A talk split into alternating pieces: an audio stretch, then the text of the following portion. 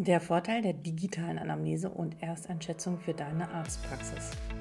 Hallo und herzlich willkommen bei Docs Digital. Mein Name ist Alexandra Wittmer und ich freue mich, dass du dabei bist. Dieser Podcast ist für innovative Ärztinnen und Ärzte und Health-Tech-Unternehmen, die gemeinsam die digitale Transformation in der Medizin vorantreiben wollen. Ja, und in, miteinander in den Austausch gehen. Heute bei mir zu Gast ist die ähm, Dr. Carol Wildhagen. Sie ist Ärztin und CEO, also Geschäftsführerin der Plattform 24 Deutschland. Was sie macht und wie sie in diese Position gekommen ist und welche Lösungen sie für Kliniken, aber auch für Arztpraxen entwickeln. Und darauf lege ich heute den Fokus in dieser Folge. Ähm, darüber sprechen wir im Detail und sie nennt ihre Top-Tools für die Praxis. Dabei geht es um Monitoring, um digitale Anamnese und auch um Chatfunktionen, die eine deutliche Erleichterung bringen. Eine sehr reichhaltige Folge mit hoffentlich viel Input für dich und äh, deiner weiteren Praxis und Zukunft. Ganz viel Spaß beim Zuhören.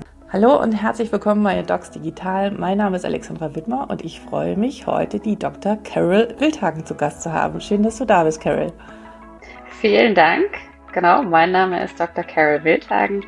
Ich bin ursprünglich Ärztin, habe hier in München studiert und promoviert und habe dann ein paar Jahre an der Uni in der Chirurgie gearbeitet, habe mich dann aber relativ schnell ähm, auf den Weg in ähm, den digitalen Bereich gemacht, war viele Jahre bei der Boston Consulting Group, durfte dafür Pharmafirmen die Digitalisierung aus den Kinderschuhen heben habe mich dann mit meinem eigenen Startup selbstständig gemacht und bin dann seit oh, September 2021 auch schon die deutsche Geschäftsführerin für Plattform 24, wo wir schwedische Telemedizin-Software ähm, nach Deutschland bringen und versuchen hier die Versorgung Tag für Tag erlebbar für die Kollegen und für die Patienten besser zu machen. Carol, man merkt, du bist der absolute, Profi. so eine, eine, so eine kompakte Zusammenfassung ähm, des ganzen Lebens und das, was du tust, habe ich, glaube ich, noch nie so gehört. Also Hut ab, sehr schön. Ähm, ja, ich fange mal, ich greife mal, fange mal ein bisschen weiter am Anfang an. Wie kam es denn, dass du aus der Chirurgie entschieden hast, ich gehe da raus und ich gehe in die Beratung? Hi, jetzt hast du mir natürlich erzählt, dass viele Ärzte zuhören, also muss ich vorsichtig sein, was ich sage. Vielleicht äh, ist auch mein alter Chef dabei, wo ich glaube, der ist inzwischen äh, emeritiert.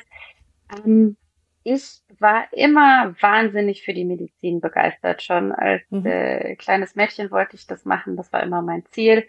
Und mhm. gleichzeitig war ich aber natürlich, wie man so ist, am Ende eines Medizinstudiums noch relativ jung und vielleicht auch ein bisschen eitel und für mich kam nur die Chirurgie, nur an der Uniklinik in Frage und habe dann aber schnell gemerkt, dass die Strukturen mir ein bisschen zu eng sind, um es mal so zu formulieren. Und ähm, gab einige Aspekte, die mir extrem gut gefallen haben, gerade die mhm. Notfallversorgung, die Intensivmedizin, mhm. aber das tatsächliche stundenlange Operieren am OP-Tisch, also eine sehr auch manuelle Tätigkeit, war dann vielleicht nicht ganz das Richtige für mich. Und bevor ich so den klar vorgezeichneten Weg für die nächsten 40 Jahre gehen wollte, hatte ich Lust, nochmal über den Tellerrand hinauszuschauen und hatte eben mhm. von dem Studium Kontakt zu verschiedenen Unternehmensberatungen bekommen und mir gedacht, hm, da kriegt man vielleicht mal einen etwas breiteren Blick über das Gesundheitssystem und die verschiedenen ähm, Spieler und habe mich dann deswegen für die Beratung entschieden. So wie jeder sagt, ach, das mache ich zwei Jahre und dann gucke ich mal,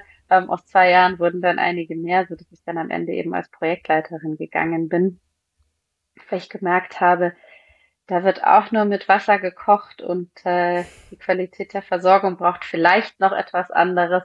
Und so kam dann eben ähm, die Digitalisierung und das eigene Unternehmen dazu. Und das ist so, glaube ich, der äh, Leitstern, den ich mein Leben lang verfolge in den verschiedenen beruflichen Aktivitäten, bessere Gesundheit für mehr Menschen und natürlich auch bessere Arbeitsbedingungen für die Kollegen. Sehr schön. Das klingt alles so locker, flockig und leicht. Ich weiß, dass es viele Kolleginnen und Kollegen, besonders Kolleginnen gibt, die nicht diesen Mut und diesen Drive hatten. Wo hast du das hergenommen? Ist das sozusagen ein Charakterzug von dir oder ist das etwa, lag das auch an deinem Umfeld, wo du dich bewegt hast, dass du einfach schon aufgrund dessen viel mehr wahrgenommen hast, was da noch so möglich ist, außer die Medizin oder wie die Medizin praktiziert wird? dass du dich dadurch inspiriert gefühlt hast? Also wo hast, hast du Mentoren gehabt oder wo hast du diese, ja, diesen äh, Mut gehabt, da so voranzuschreiten? Hm, ich glaube, ich habe wirklich ganz tolle Vorbilder bei mir in der Familie. Äh, ah, okay. Meine Mutter, meine Großmutter.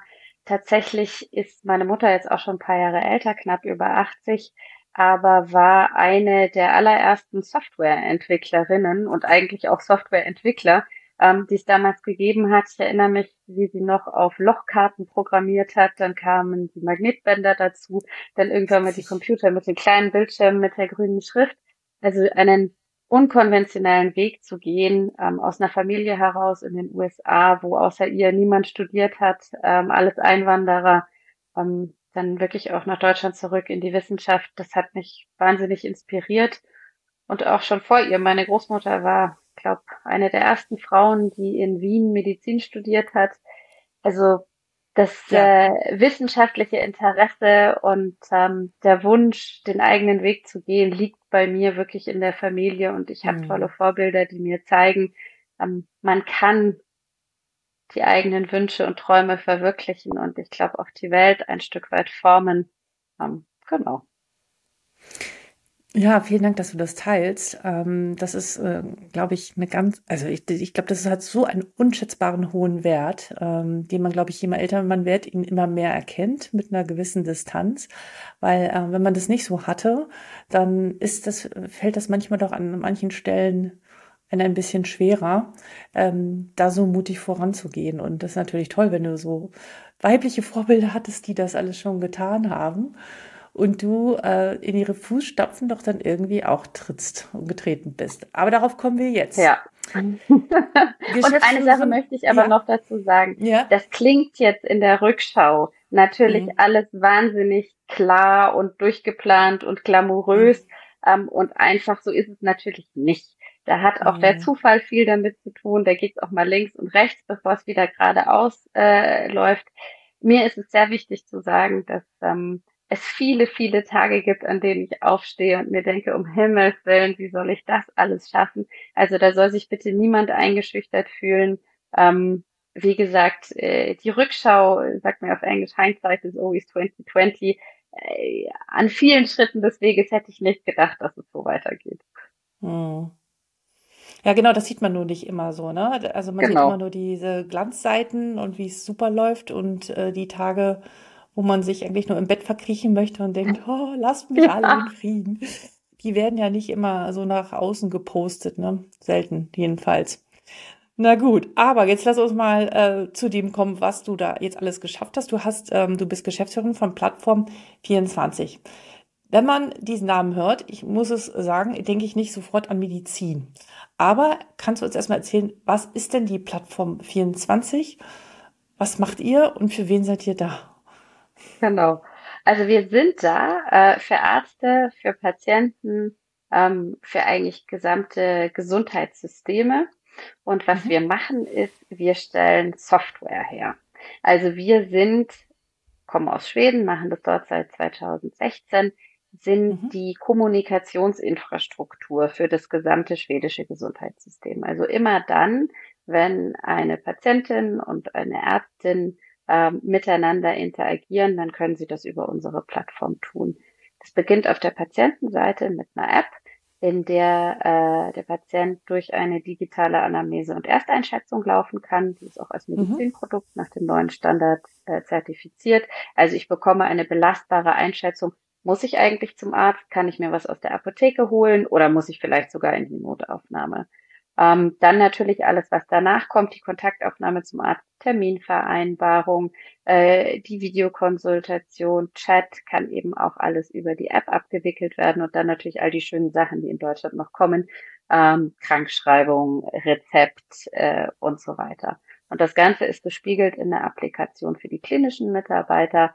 Ähm, kann man sich vorstellen wie ein schönes, äh, weißes, nutzerfreundliches Praxisverwaltungssystem, in dem die Kollegen dann eben die Anamnese des Patienten einsehen können, eben auch wieder mit ihnen in Kontakt treten, ähm, Überweisungen, Verschreibungen, all diese Dinge äh, erledigen und in Schweden natürlich dann auch noch mit einer Abrechnungsfunktion versehen.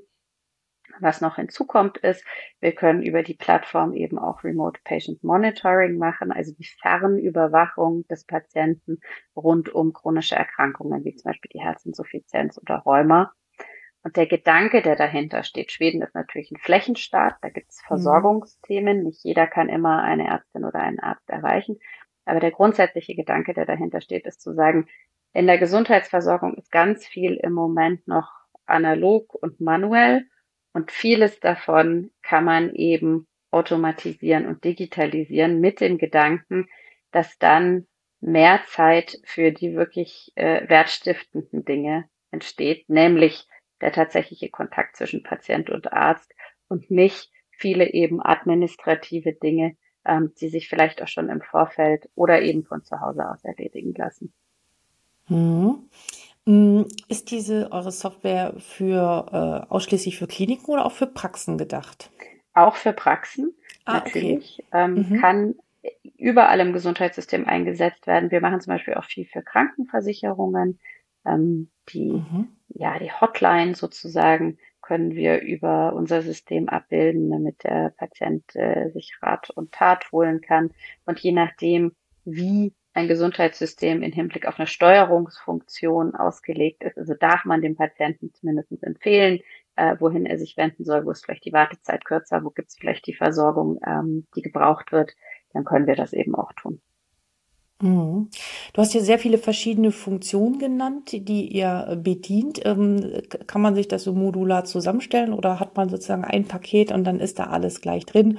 Von der digitalen Anamnese bis äh, zur Terminvereinbarung, aber auch, ich hatte das ja gesehen äh, bei der Demir, bei deinem Vortrag, hm, der, der, der Kategorisierung, äh, muss ich eigentlich einen Arzt sehen oder auch nicht von dem Patienten, also bei der Anamnese, ähm, ist es modular oder alles zusammen?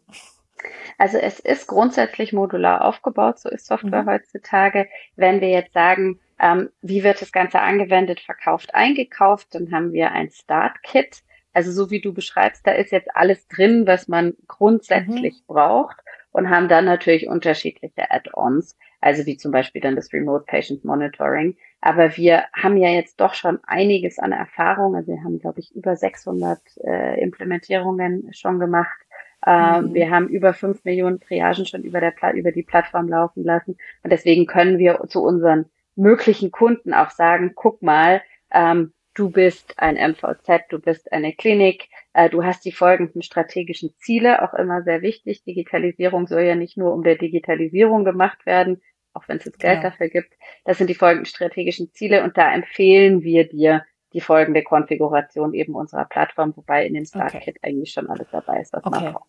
Das heißt, ihr macht eine gute Beratung, weil man muss ja, glaube ich, unterscheiden zwischen den Entscheidern in den Kliniken, die sagen, okay, wir kaufen die Software ein, das sind ja wahrscheinlich äh, die Geschäftsführung und die IT-Abteilung oder die CTOs, die da wahrscheinlich mitwirken, während in der Praxis ja das nochmal ein bisschen anders ist. Also meine ja. Frage geht dahingehend, wie weit beratet ihr? Ich habe also wirklich fast täglich kriege ich Nachrichten von jungen Ärztinnen und Ärzten, Kollegen, die sagen, Alexandra, ich will jetzt bald meine Praxis gründen, eröffnen, wie auch immer welche Software soll ich denn nehmen und welches PVS-System und welches digitale Anamnese und welches Termintool und passt das eigentlich alles zusammen? Die sind total überfordert.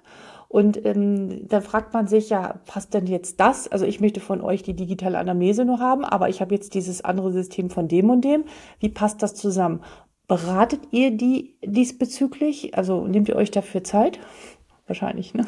Ja, also natürlich äh, nehmen wir mhm. uns dafür Zeit ein schlechter analoger Prozess wird jetzt nicht besser, nur weil ich ihn digitalisiere. Also man muss mhm. sich wirklich ganz genau überlegen, ähm, wo findet bei mir die Wertschöpfung statt und welchen Teil davon kann ich äh, automatisch oder digital machen und mhm. welchen Teil ähm, möchte ich und muss ich persönlich tun. Und dass dann natürlich die verschiedenen Systeme zusammenpassen müssen. Wir haben ja jetzt mhm. auch einen ganz großen Push, auch einen gesetzlichen Push Richtung Interoperabilität. Ähm, das ist klar. Und ich sehe da, wenn wir jetzt über die Praxis sprechen, zwei große Blöcke. Das eine ist natürlich das Praxisverwaltungssystem, wo auch die Abrechnungsfunktion lebt, äh, die mhm. Kern ähm, des Ganzen ist.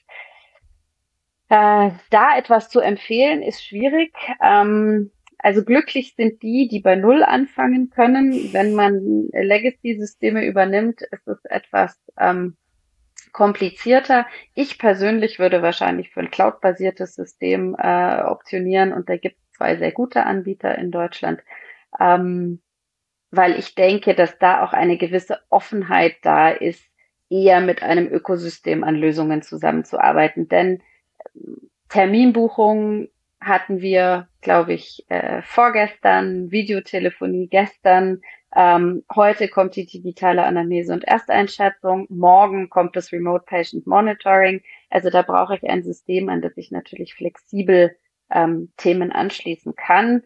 Mm, und ich will jetzt natürlich nicht nur die PVS-Hersteller schimpfen, sondern ich möchte auch meine Branche ein bisschen schimpfen, auch die verschiedenen, nennen Sie jetzt mal Startups, würde ich mir wünschen, sollten mehr zusammenarbeiten, damit die Kolleginnen und Kollegen diese Fragen nicht so sehr ähm, stellen müssen. Ähm, ich ja, glaube, ich weiß, dass, dass viele gehemmt sind, äh, ja, überhaupt loszulegen, weil sie ja. äh, damit total überfordert sind. Und wenn man irgendwelche externen Berater einstellt, den trauen sie auch nicht, weiß ich, wird mir gesagt. Ähm, ja. Und ähm, da, da, da herrscht einfach viel Misstrauen und ähm, äh, dann sich zu überlegen, okay, wenn ich jetzt irgendwas umstelle, dann liegt meine Praxis jetzt lahm. Ja, und jeder fängt nicht bei Null an und setzt alles bei Null auf. Das ist schon, ja. die, also die Eintrittshürde ist sehr hoch, ja. Mhm. Leider ja auch gewollt. Also ich meine, viele Hersteller mhm. wissen ja, wenn die Software einmal implementiert ist, dann will keiner Klar. mehr wechseln. Ich Klar. glaube schon, dass da die Interoperabilität ähm, auch mit äh, standardisierten Daten hoffentlich hm, vieles ändern wird. Ähm, natürlich mhm. sind da auch die, die Kolleginnen und Kollegen gefordert, äh, sich dann bewusst eben für Hersteller zu entscheiden, die ähm, da eine größere Offenheit und Flexibilität haben. Mhm. Mhm. Wenn es meine Praxis wäre, ich würde drauf gucken, ähm, wo entsteht wirklich die Wertschöpfung.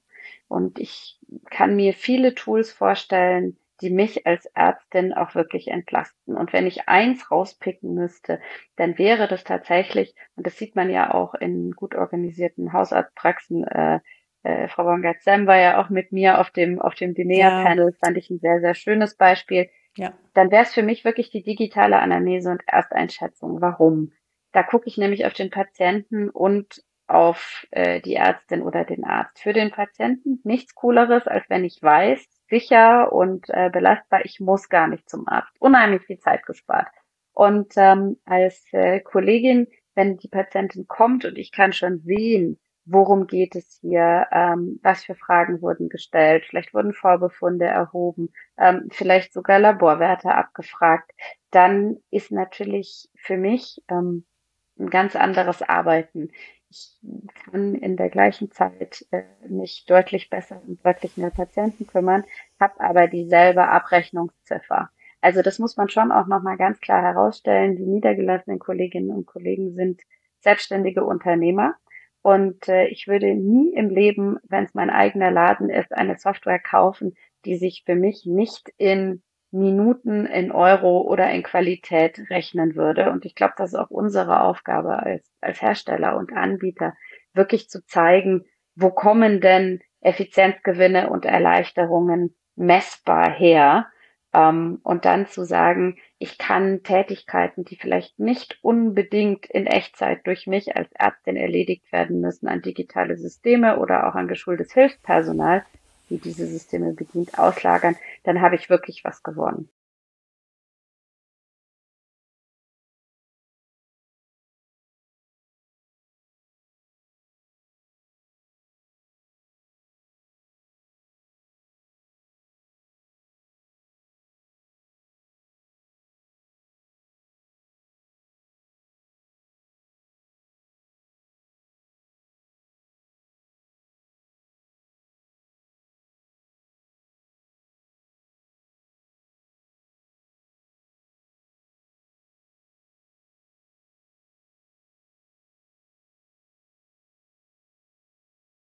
Danach kommt. Ob das der Austausch von Daten eben aus dem ambulanten in den stationären Bereich ist, ähm, ob das das Hochladen von Vorbefunden über ein Patientenportal ist, ob das der Austausch von strukturierten Daten innerhalb der unterschiedlichen Systeme in der Klinik ist, ob das dann das Entlassmanagement ist, ob es die mhm. wissenschaftliche Auswertung von Daten ist all äh, die Heilversprechen der Digitalisierung können eben nur stattfinden, wenn der Patient nicht nur physisch, sondern auch digital am Anfang durch die Tür geht. Und ich glaube, ähm, den Weg muss und sollte man mitdenken, ähm, wenn man darüber, darüber nachdenkt, welche, welche digitalen Zoo äh, man sich einkaufen möchte. Und wenn man das dann nochmal so auf auf die, auf die Seite des Patienten spiegelt, die digitale Eingangstür, die sollte meiner Meinung nach nicht die Tür der Praxis oder die Tür des Krankenhauses ersetzen, sondern sollte eigentlich die Haustür des Patienten sein. Also das ganze Thema Hospital at Home, da glaube ich mhm. sehr, sehr stark dran. Weil wenn ich mir überlege oder ja. du vielleicht auch in, in deiner Praxis, dann kommen die Leute. Und dann kommen die und ich schaue mir einen Laborwert an oder messe einmal den Blutdruck. Naja, das hätte ich auch von zu Hause aus machen können. Oder noch viel schlimmer, sie kommen nicht oder sie kommen zu spät. Dann sehe ich die äh, einmal im Quartal, was natürlich für die Abrechnung in der GKV gut ist, aber dann kommen die und dann stelle ich fest, um Himmels Willen, jetzt hat die Dame mit der Herzinsuffizienz 10 Kilo zugenommen und jetzt kann ich sie auch nur noch in die Klinik überweisen. Also da ein System zu haben, was zum einen kontinuierlich ähm, eine Überwachung oder einen Kontakt zwischen Arzt und Patient darstellt, aber das eben automatisiert macht und das Einzige, was bei mir aufpoppt, ist dann, Achtung, jetzt ist was passiert, dann ja. ist dieser Kontakt halt extrem relevant. Ja. Und in dem Moment habe ich dann auch natürlich äh, unbedingt Bedarf, hier aktiv zu werden. Aber das ganze Monitoring läuft halt im Hintergrund, ohne dass ich jeden immer sehen muss. Also ich sehe die genau dann, wenn es sein muss. Okay. Habe ich verstanden? Was monitort ihr denn von zu Hause aus schon? Also was, welche Werte, welche Parameter meinst du ganz konkret? Also das können manuell eingegebene Werte sein oder mhm. das können auch Werte von Wearables sein oder mhm. das können auch Fragebögen sein wie Patient Reported Outcomes. Also ich kann wirklich von äh, bitte äh, steig auf deine Waage und tipp ein, wie viel Kilogramm über ähm, eine Bluetooth-Waage und das muss dann auch keine Waage sein, das kann auch ein Blutdruckmessgerät sein. Ähm, alle möglichen Werte abfragen oder ich kann zum Beispiel auch jemand, der eine Depression hat, äh, mit einem regelmäßigen Fragebogen und einem Score versorgen. Also da sind äh, eigentlich keine Grenzen gesetzt. Jegliche qualitativen und quantitativen Werte können abgefragt mhm. werden und auch eine Device-Integration ist absolut möglich. Mhm. Und wenn du fragst, welche, mit welchen Indikationen sind wir zum Beispiel in Schweden schon live, dann mhm. ähm, ist es Rheuma, dann ist es ähm, hoher. Blutdruck, mhm. dann mhm. ist es ähm, die Herzinsuffizienz. Das nächste, was kommen wird, äh, ist Diabetes, was ja auch ganz gut zu unserer Klar. Digitalstrategie passt. Und ja. ähm, wir sprechen gerade in Deutschland über sehr spannende Projekte auch rund um den Bereich Onkologie. Ähm, da geht es dann eben um, um Dinge, ist der Patient Chemotherapie fit für diesen Zyklus oder eben nicht. Also da äh, gibt es ganz spannende Sachen, das sind aber noch frühe, frühe Stadien. Also da komme ich dann das nächste Mal wieder, äh, wenn, das, wenn das live ist. Was monitort ihr beim Rheuma von zu Hause? Die, äh, die verschiedenen Verlaufsparameter. Also da gibt es einen Fragebogen, ich müsste nochmal genau okay. nachschauen, welcher es okay. ist. Wie sieht's aus mit Steifigkeit? Wie sieht's aus mit Schmerzen und so weiter? Also da messen wir keine Laborwerte, sondern das ist eine, okay. das ist eine Abfrage das, beim Patienten. Das heißt dann aber auch, dass, also ich, ich versuche mal so ein bisschen für, auch für die Zuhörerinnen und Zuhörer ein bisschen plastisch zu machen. Also ist ja jetzt nicht auch jeder Mediziner, der hier zuhört. Ähm, so nach dem Motto, ähm, Patient hat, was weiß ich, bei einer Herzinsuffizienz so und so viel ein Kilo zugenommen oder hat aber im Rheuma einen Schmerzscore über x Tage von so, so und so einer, einem Wert. Dann kommt automatisiert eine, eine Nachricht auch für den Patienten an. Achtung, Achtung, wir, wir haben festgestellt, dass Sie ähm, in den und den Punkten Beschwerden haben. Äh, bitte melden Sie sich bei Ihrem behandelnden Arzt. Äh, geht das so? Genau. Und automatisch, und automatisch geht auch eine Push-Nachricht an den Arzt raus, dass der sich gegebenenfalls auch bei den Patienten melden kann? Oder wie ist ja. das? Beides. Aha. Also Aha. Patient wird äh, bekommt eine Warnung, Arzt bekommt eine Warnung. Ähm, das können so Sachen sein wie eben in der App äh, ein roter Wert und dann auch ein beschriebenes Feedback. Hier gibt's folgendes Problem, der Wert ist nicht gut, weil du solltest das folgende tun. Ähm, können auch SMS-Nachrichten nochmal verschickt werden und auf Ärzteseite kann man entweder eben in die Liste seiner Patienten gucken, die bekommen in Abhängigkeit der gemessenen Werte ein Prioritätslevel. Die, die äh, Prio 1 haben und rot sind, stehen oben und dann ist angegeben, welcher Wert ähm, macht hier gerade Probleme. Kann ich draufklicken, kann ich die aktuelle Messung sehen, kann ich die Werte im Zeitverlauf sehen. Und da die beiden ja über die Plattform, ich habe es auch hier auf meinem schönen Pulli, ähm, verbunden sind, kann dann auch direkt ein Chat äh, geöffnet werden ähm, okay. oder eine, ein, ein Videotelefonat. Ich hätte einen Wunsch. Hätte ja. Bitte sofort ähm, das Tracking von allen Schritten, allen Handys in diesem Monitoring, dass jeder Patient, der nicht pro Woche mindestens x tausend Schritte geht, bei mir bitte sich in der Ambulanz meldet. äh, weil da die depressive Verstimmung oder ähm, das ist nicht gesund. Also da muss man wirklich drauf achten. Also die Schrittanzahl korreliert mit der Stimmung und der Depression. Das ist äh, wirklich unglaublich, ja. Oder vor kurzem kam eine Patientin zu mir, die, ja. eine Patientin zu mir, die war sehr, die war sehr reflektiert. Ich habe auch einen Podcast schon drüber berichtet gehabt. Die hatte, die kam, meinte ich so, was, warum, warum kommen Sie denn? Ja, meine, meine Smartwatch hat gesagt, dass ich seit Tagen einfach nicht genug schlafe. So, und die ist eine manisch-depressive Patientin und dann, und sie weiß ah, ja, manische dass sie Phase. Exakt. Und dann meinte ah. ich so, das ist aber toll, dass sie kommen. Sie, also sie war sehr, die, die wissen ja um ihre Frühwarnsymptome. Aber ja, sie ja. meinte, wissen Sie, ja, ich habe das jetzt mit der Uhr wahrgenommen, aber dass das ja eigentlich da wieder mit zusammenhängt. Also so richtig klar war mir das nicht. Ich dachte nur, ich komme mal lieber. So, und daraufhin habe ich ihr die Medikation verändert und ähm, sie ist, ähm, ich hoffe, ich habe ihre manische Phase abgewendet, so dadurch. Äh, also eine die voll ausgeprägte Episode. Spannend. Also, dass man quasi nicht nur die klassischen Prompts verwendet, sondern sich Indikatorwerte auch sucht. Also äh, genau wie du sagst, mangelnde Aktivität ähm, kann entweder Symptom der Verschlechterung der Depression sein oder auch eine Depression auslösen. Sport macht ja glücklich. Nicht schlafen könnte die manische Phase sein. Spannend, spannend. Da müsste man auch nochmal drüber nachdenken, so Metamarker quasi. Hm. Interessant. Ja, können wir uns mal drüber unterhalten. Genau. ja, also definitiv. Und man muss es natürlich dann immer korrelieren, die, die, die Werte im Zusammenhang mit der jeweiligen Indikation oder der Erkrankung ja, sehen. Ne? Absolut. Ne? Also wenn jetzt natürlich ein onkologischer Patient irgendwie 500 Schritte am Tag macht, dann würde ich da nichts draus machen, wenn je nach der Phase, wo er gerade ist, also der ist einfach ja. krank, ja, so. Aber ein depressiver Patient, ähm, wenn der 500 Schritte macht oder 200, dann gibt's Ärger von mir, in Anführungsstrichen. Und da gehe ich dann natürlich schon ganz anders mit um.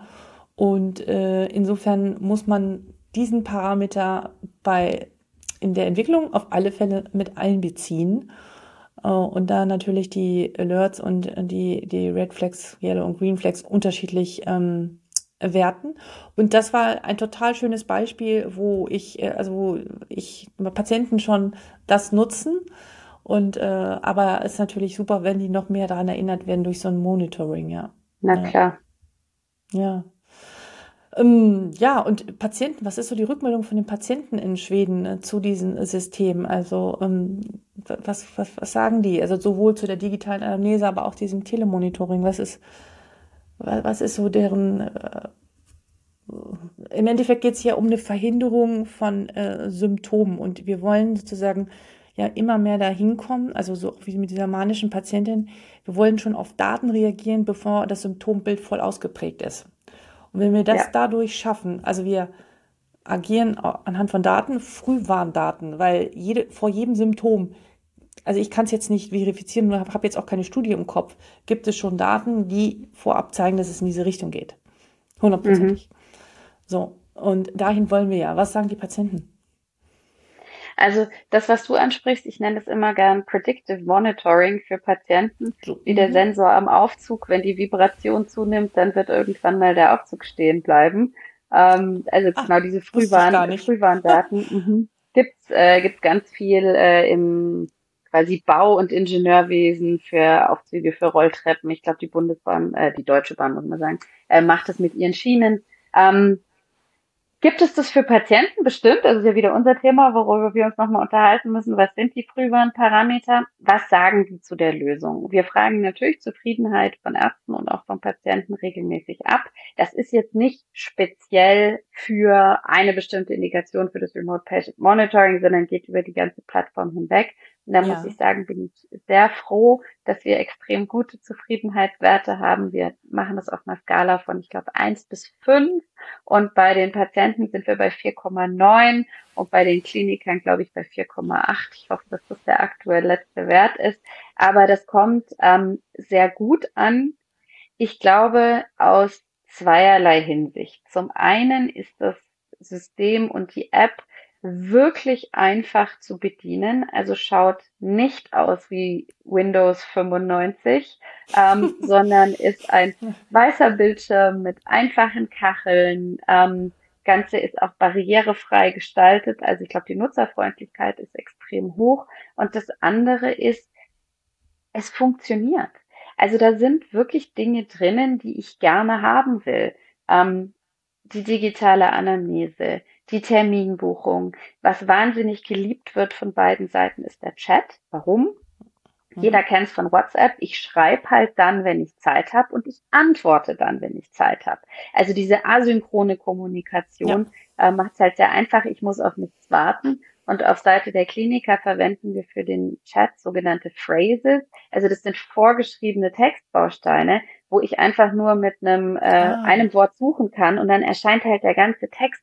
Und es ist mega, weil es spart mir so viel Zeit und es ist auch qualitätsgesichert. Was bedeuten würde, wenn du und ich gemeinsam uns eine Praxis teilen würden und wir würden mhm. abwechselnd mit einer bestimmten Patientin chatten, dann würde die zum Beispiel gar nicht merken, bist es jetzt du oder bist es jetzt ich. Also wir wollen natürlich niemanden täuschen, aber es wäre halt eine sehr konsistente Kommunikation und auch wenn man sagt, ähm, es natürlich kenntlich sein, schreibt hier ein Arzt oder äh, eine MFA, dann wüssten, würden halt alle inhaltlich das Gleiche sagen, in der Tonalität das Gleiche sagen. Da sind keine Rechtschreibfehler drin. Ähm, ich kann einfache Sprache verwenden. Ich könnte im Zweifelsfall auch in einer Sprache schreiben, die ich vielleicht nicht so gut spreche, aber meine Patientin schon. Also da gibt's ganz große Hebel, ähm, die ich wirklich super finde. Also auch in Fremdsprachen? Ja, also wir haben ah, okay. unterschiedliche Sprachen auf der Plattform, kann ich einfach klick-klack okay. ähm, an und, okay. und ausschalten. Mhm. Also dieses, äh, ich meine, gut, da gibt es sicherlich auch unterschiedliche Meinungen zu und das hängt sicherlich auch wieder von der Indikation und dem Fach ab, aber zum Beispiel in den neuropsychiatrischen Indikationen, die ich ja bediene, äh, ist, ist es schon so, dass äh, manchmal, also nicht selten es vorkommt, dass Patienten überhaupt gar nicht die Kompetenz haben, die Fähigkeiten haben, in die Ambulanz zu kommen, weil es ihnen zu schlecht geht, warum auch immer. Es, manchmal kommen, ja. kommen sie einfach nicht. Und was mache ich aktuell? ich telefoniere den dann hinterher, weil ich dann immer mhm. denke, okay, warum ist derjenige jetzt nicht gekommen? Ich würde es schon auch nett finden, einfach den dann darüber eine Nachricht zu sch schreiben und sagen so, äh, was war denn heute los? Ja, also ja. weil sie einfach mal, manche, sie können es einfach nicht. Es ist nicht böswillig gemeint, sondern das ist ein wichtiges Thema. Wenn jemand es nicht schafft, das ist ja auch wieder ein Hinweis oder ein Symptom für etwas. Oh, oh, ich muss auf was anderes achten. Ja. Ja, genau. Ja, spannend. Und ich weiß nicht, wie du das siehst mit dem Telefonieren. Vielleicht ist das ein bisschen eine Krankheit unserer Zeit, aber die Hürde zu chatten ja. ist ja auch niedriger, als ans Telefon zu gehen. Ä äh, total, total. Ich hatte letzte Woche einen Patienten, also der hat irgendwie dreimal ist er nicht gekommen das war ein junger Mann, der hochsuizidal war, um den ich mir wirklich okay. viele Sorgen gemacht hatte. Und er ist dreimal nicht gekommen und letzte Woche war wir nicht da. Und dann habe ich gedacht, jetzt musste da mal anrufen. dann habe ich angerufen, habe zwei Minuten gefragt, wo sind Sie denn? Und dann sagte ja, ich bin umgezogen. Und plötzlich war der Ton weg. Und dann dachte ich so, hä? Was ist nun passiert? Also, ähm, Dann habe ich es wieder versucht, da hat er einfach aufgelegt, ne? Also er wollte dann gar nicht weiter mit mir sprechen, aber der oh. war irgendwie auch so 20. Kann sein, dass es damit zusammenhängt und ihm es vielleicht wahrscheinlich total unangenehm war. Aber telefonieren ist halt unangenehm für manche Generationen mittlerweile. Da passt ja, ja. Auch besser. Jedenfalls war er dann nicht mehr, nicht mehr erreichbar und ich dachte mir, okay, so schlimm kann es jetzt gerade auch nicht sein. Nein, äh, also, hoffentlich nicht, genau. Also nee, also nicht am nee, Fenster Sims erwischt oder so. Ach ja. Äh, ja, naja. Ja, wo, wo, wohin wollt ihr? Was ist euer Ziel so oder die Plattform 24? Wohin, was ist die Zukunft? Was, was habt ihr noch vor? Kannst du da so ein bisschen aus dem Nähkästchen plaudern? Na, die Zukunft. Also ähm, da muss man natürlich gucken, was machen wir im Moment in Deutschland? Und da ist natürlich das Krankenhaus Zukunftsgesetz, das mhm. Patientenportal ist ein Thema. Da sind mhm. natürlich die telemedizinischen Ausschreibungen der großen Versicherer ähm, mhm. ein Thema. Das sind so die, die Bereiche, in denen wir uns äh, geschäftsmäßig herumtreiben. Wenn wir jetzt gucken, was kommt inhaltlich, was mich wahnsinnig freut, ist, wie gesagt, dass die digitale Anamnese und Ersteinschätzung immer mehr zum Thema wird, vor allem auch für die Notaufnahmen. Ähm, mhm. Ich finde jetzt mhm. nicht, dass es so sein soll, dass man Strafe zahlen muss oder vorher anrufen. Denn zum einen sollte man auf keinen Fall anrufen müssen. Da sitzen dann nämlich wieder Leute am Telefon, wir haben es gerade besprochen, sondern das soll man bitte äh, am, am Smartphone machen können. Und zum anderen ähm, glaube ich, müssen wir niemanden bestrafen, weil wenn die Notaufnahmen besser laufen, dann ist auch mit den Erlösen nicht mehr ganz so schlimm. Da sind wir wieder bei dem Thema, muss ich natürlich alles rechnen. Also wie gesagt, das ist ein Thema und das andere, wie wir auch schon gesagt hatten, Hospital at Home. Ähm, gerade auch, wenn wir selbst in Deutschland sehen, dass wir zunehmend strukturschwache Regionen haben, was die medizinische Versorgung angeht. Also alles, was ja. man aus der Ferne machen kann, sollte man aus der Ferne tun können. Und was ist die ganz große Vision? Also ich gucke auf das ganze Thema Startup, digitale Innovation, Digital Health immer drauf und sage, wir haben die, das bestehende Gesundheitssystem und dann haben wir völlig neue Sachen, die daneben her entstehen, ob es jetzt zum Beispiel Gentherapie ist oder was weiß ich. Mein Herz schlägt wirklich für unsere bestehende Versorgung, denn ähm, darf man ja manchmal gar nicht laut sagen, ohne Schelte zu kassieren. Ich finde, die ist nämlich gar nicht so schlecht. Äh, ich bin wahnsinnig zufrieden damit. Ich habe auch im Ausland gelebt dass ich mir in Deutschland hier Termine machen kann, dass ich auch beim Facharzt drankomme, mhm. dass ich elektive Operationen bekomme, dass die Medikamente, die ich für mich oder meine Kinder bekomme, nicht auf einer eingeschränkten Liste stehen, sondern dass mhm. mir hier Therapie wirklich auf Weltniveau zur Verfügung steht. Und das ist das System, was ich gerne ähm, unterstützen will. Und das passt auch zur Mission, ähm, mit der Plattform 24 gegründet wurde. Die Geschichte dahinter ist leider eine traurige der Sohn eines unserer Gründer ist schwer krank auf die Welt gekommen äh, mit einem genetischen Defekt. Und dementsprechend bedeutete halt äh, das Ganze auch in regelmäßigen Abständen sechs Stunden mit dem schwerkranken Kind unterwegs zu sein, um zu irgendwelchen Kontrollterminen zu gehen. Und da hat äh, Jacob gesagt, das muss besser gehen und das ist eben der Kerngedanke zwischen Plattform 24. Mhm. Da denke ich mir auch, wie heißt so schön, krank sein ist schon schwer genug, ähm, sich versorgen zu lassen und dann hoffentlich gesund zu werden, soll so einfach wie möglich sein. Und das hm, ist ja. das, wo wir, wo wir hinwollen. Dass ganz viele der Themen, die heute mühsam sind, ähm, hoffentlich einfach werden und am Ende des Tages nichts ersetzt den Arzt-Patienten-Kontakt. Und dafür soll einfach Zeit sein, dafür soll Geld sein, dafür soll Wertschöpfung äh, oder auch Wertschätzung ähm, zur Verfügung stehen. Ach, was hast du sehr schön gesagt, kann ich nur so unterstreichen. Und ähm, ja, dieses Einfache, das wäre wär schön, wenn man dorthin kommt. Hast du zum Schluss noch ein Buch oder ein Roman, den du gelesen hast, das dich inspiriert hat, äh, den, das du gerne mit uns hier teilen möchtest? Ja, also einen Roman kann ich leider nicht anbieten, ein Buch aber auf jeden Fall. Ich ja. habe zuletzt ähm, 4000 Weeks gelesen. Das ist ein ja. Sachbuch rund um das Thema Zeitmanagement oder eigentlich eben genau nicht Zeitmanagement, was mir wahnsinnig die Augen geöffnet hat.